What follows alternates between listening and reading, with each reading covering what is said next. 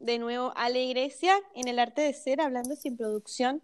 Nuestro tema de hoy va a ser el comienzo de todo, lo que ha sido el comienzo de todo para nosotras y sobre todo para estar haciendo esto hoy. Hola, mm, muchas gracias por escucharnos. Y sí, como dijo Grecia, el tema de hoy es el comienzo de todo, o que bueno, para cada una, lo que ha sido el comienzo de todo. Y bueno, eh, para mí, el comienzo de todo sería como la aceptación propia. Y en mi opinión, la aceptación propia es aceptar lo que no puedes cambiar y seguir. Porque si no aceptas lo que eres, podría ser el comienzo de tu propia autodestrucción. ¿Cómo, cómo dices autodestrucción de qué? o sea, cuando te refieres a una autodestrucción, ¿te refieres a qué? Pues ahí quedo como medio colgada. Claro, eh, para mí, o sea, ¿por qué digo autodestrucción? Porque como no nos aceptamos, tendemos siempre a autosabotearnos porque no confiamos en nosotros. Entonces, siempre sentimos que no somos capaces de hacer cosas. Y a veces, bueno, a mí me pasa mucho eso que siempre me autosaboteo. Mm. Y creo que es importante también que todo el mundo entienda y como que de verdad internalice que todos somos distintos y que somos una combinación única y repetible y que para mí en realidad eso es lo que nos hace muy especiales. Y creo que cuando ya uno acepta todo lo que uno es, es como el primer paso para sentirte todos los días más cómodo en tu propia piel. Claro, y ponle ahí, ahí, no sé, a mí, cuando dices cómodo en tu propia piel, o sea, uno ahí realmente cómo hace para sentirse cómodo en tu propia piel. A mí a veces por lo menos me ha, me costado. Creo que llega un punto en el que sí me siento muy cómoda, pero ponle tú desde tu punto de vista, ¿qué es lo que más dices, como dos primeros puntos que dices que sí, esto es lo que a mí me ha funcionado? A ver, eh, es como que he tratado de leer muchos libros de inteligencia emocional y todo eso, y creo que lo que más me ha funcionado es dejar de compararme. Dejar de compararme con los demás, dejar de compararme con la sociedad, dejar de como que respetar mis tiempos. También creo que he comenzado a apreciar mis logros, o sea, estoy muy orgullosa de lo que he logrado. Y creo que también otra cosa que me ha servido muchísimo es ser más agradecida, ¿no? O sea, como que ahora en lugar de a veces criticarme, como que soy agradecida por lo que tengo y por lo que soy. Y creo que así como lo último, así que yo he dicho que me he dado cuenta, y no hace mucho, es que me di cuenta que yo soy lo más importante en mi vida. Y que tengo que consentirme y hacer cosas es por mí. Y que de esa manera yo voy a estar bien con los demás cuando comience a trabajar en mí. Claro, porque sí siento que a veces, a veces nos dejamos de últimos. Y yo digo que cuando decimos el comienzo de todo, yo, bueno, yo por lo menos me refiero a un comienzo de, de, de crecimiento y crecimiento más que todo como interior. O sea, porque mm, básicamente cuando dices que, que hay que aceptarnos, creo que hay cosas que ya vienen con nuestro ADN, o sea, que no hay más, no hay más para cambiar, o sea, ya esto está entre nosotros y no tenemos que seguir una lucha constante de quiero cambiar esto, quiero cambiar, quiero cambiar tal cosa que hay dentro de mí. Porque al final, lo que realmente nos hace ser más allá del físico, ¿me escuchas? Sí, sí. Ah, no, porque se escuchaba raro. Em, porque cuando... Mm, perdí el hilo.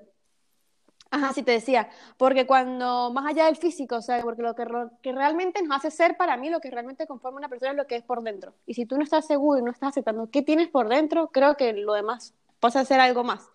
Y ahí es cuando yo me doy cuenta de, mm, se empezó a reconocer todo esto que hay dentro de mí, ¿no? Que yo decía, ¿qué son, o sea, qué debilidades me están haciendo más débil? Porque um, redunda la palabra, obviamente.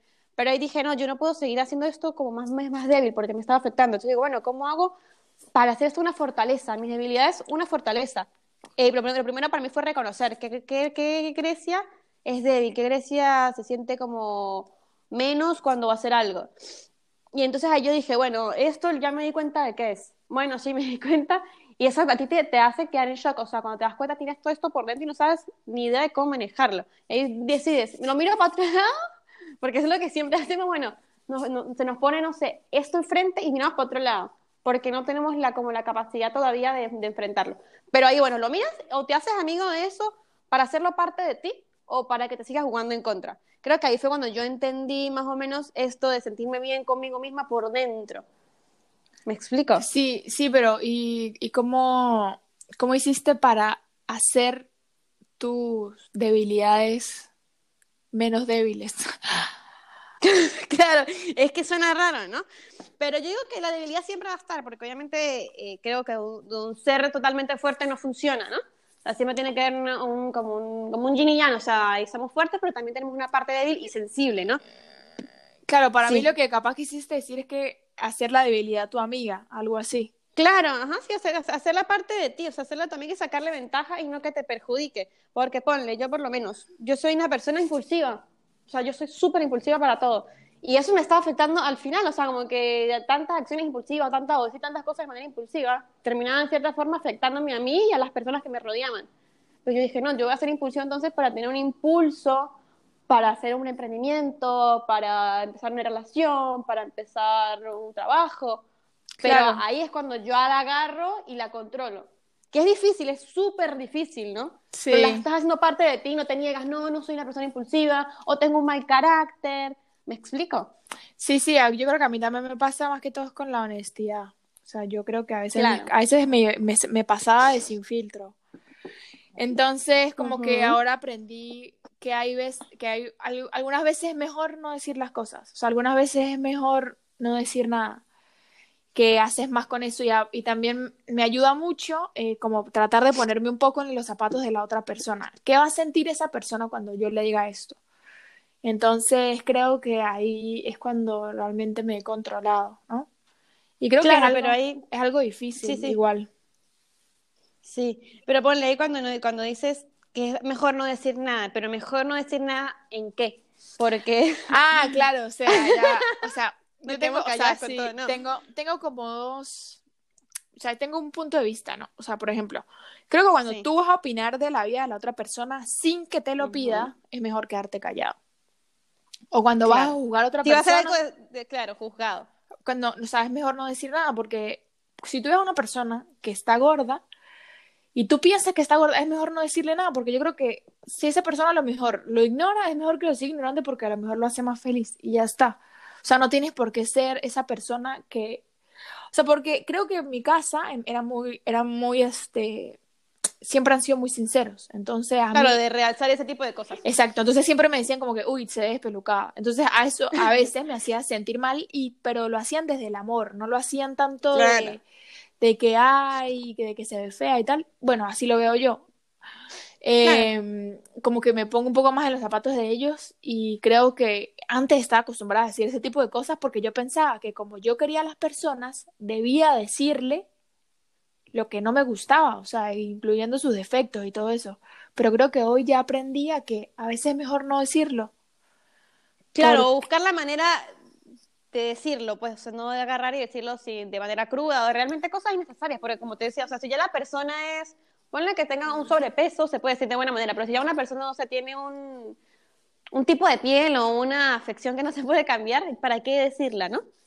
No, igual creo que también, a ver, yo creo que igual, bueno, ahí sí creo que, creo que si la persona tiene sobrepeso y tú se lo dices y esa persona ya lo sabe, igual ya esa persona ya lo sabe, pero no lo quiere cambiar, creo que esa persona es la que Claro. tiene que decidir en cambiar. O sea, tú no puedes decírselo, a menos que ella te pida tu opinión. Mira, ¿tú qué piensas? ¿Crees que deberías bajar de peso? Y tú le dices, sí, oye, y si tú ahí le sueltas todo.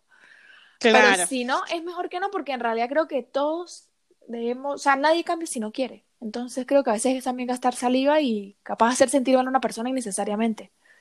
Claro, sí. Sí, sí, uno puede uno perder tiempo diciendo cosas en, en todo sentido, me refiero, ¿no?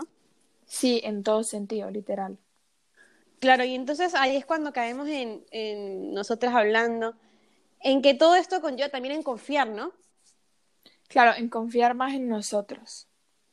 Claro, que yo digo siempre que es difícil mm, como confiar en, en que no te vas a seguir fallando a ti misma y que cuando vas a hacer alguna acción, estás segura de ti misma que no, no vas a ir por decir a embarrarla por lo que estás sintiendo, por lo que eres, por miedo a mostrarte, por miedo a ser aceptada, me pasa a mí a veces, o sea, y no con el mundo, sino con las personas que realmente estoy conectando, me da miedo, o sea, si digo todo esto, ¿será que sí?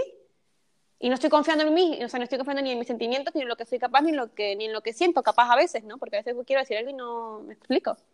Sí, yo creo que muchas veces, o sea, creo que confiar en nosotros, nosotros a veces confiamos más en lo que dicen los demás que en lo que nos decimos nosotros mismos, ¿no? Claro. Y creo que a Que es que veces, creo que a veces deberíamos callarnos un poquito, o sea, callar las voces de, la- de afuera y escucharnos y realmente hacer lo que nosotros queramos y lo que nos salga al corazón. Claro, claro, eso, eso que dices ahora es correcto porque, porque cuando, cuando realmente escuchamos todo lo que hay adentro, ¿no? Cuando, cuando hay silencio y también para mí creo cuando hay caos, no sé, o sea que cuando hay tanto, o sea, tanto silencio sí podemos escucharnos, pero siento que cuando todo se revuelve y sale todo esto a flote es cuando hay un caos. Claro, cuando estás como en tu punto más débil, más inestable. Claro, porque lo que yo te decía ayer era que, o sea, que, que sin, que sin caos nunca va a haber un cambio, ¿no? Porque a veces como huimos del caos, no, no, no, no, no, todo tiene que estar bien, todo tiene que estar en calma, todo tiene que estar muy pacífico. Y sin cambio nunca va a haber evolución. No, sin sea, siempre cambio vamos a estar nunca va a haber evolución. Sí, para mí, para mí creo que también, o sea, en parte de todo de esto de confiar con nosotros, también tenemos que ser a veces un poquito realistas, ¿no? O sea, con Ujú. nosotros mismos. Y, y también creo que estar un poquito preparados para la- las decepciones, ¿no? Que eso no lo podemos Claro. controlar. Y, o sea, ser, no ser pesimistas, pero tampoco ser, este, como que Muy en las nubes. Exacto, y no machacarnos tampoco cuando no nos salgan las cosas, o sea, ¿sabes? A veces, a veces pasa, es normal. O sea, Claro. a veces uno gana, a veces uno pierde. Y sí, sí, obvio, porque claro, eso uno dice, a mí por lo me pasa que, que a veces dejo de hacer cosas por miedo, ¿no? O sea, no, mejor no lo hago, porque, por miedo, por, por, por, porque se nos, se nos va de las manos, o sea, ahí cuando uno pierde el control de la situación cuando ya eres, y te da miedo a la decepción, pero la decepción siempre va a estar, como tú decías, o sea, Sí, o sea, para mí, o sea, para mí una herramienta así cuando a no le salgan las cosas puede ser de que no le salió, pero bueno, hay que ponerse a pensar las cosas que sí te han salido bien y pensar que en qué cosas tienes y ser muy agradecido para no recaer en como que no, porque no, porque no me salió, porque no se me está dando. Y creo que también hay que verlo desde el punto de vista de que a veces eh, cuando se cierra una puerta se abren 50.000 puertas más.